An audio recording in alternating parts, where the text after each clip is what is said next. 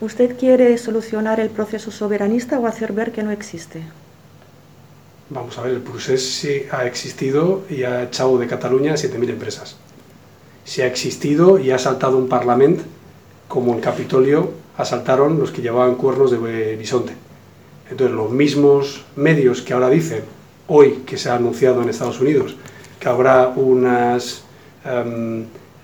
procesos por sedición de los asaltantes de Capitolio, entenderán que la democracia española, a los que asaltaron el Parlamento, les reserva un reproche penal como si lo asaltara yo mañana.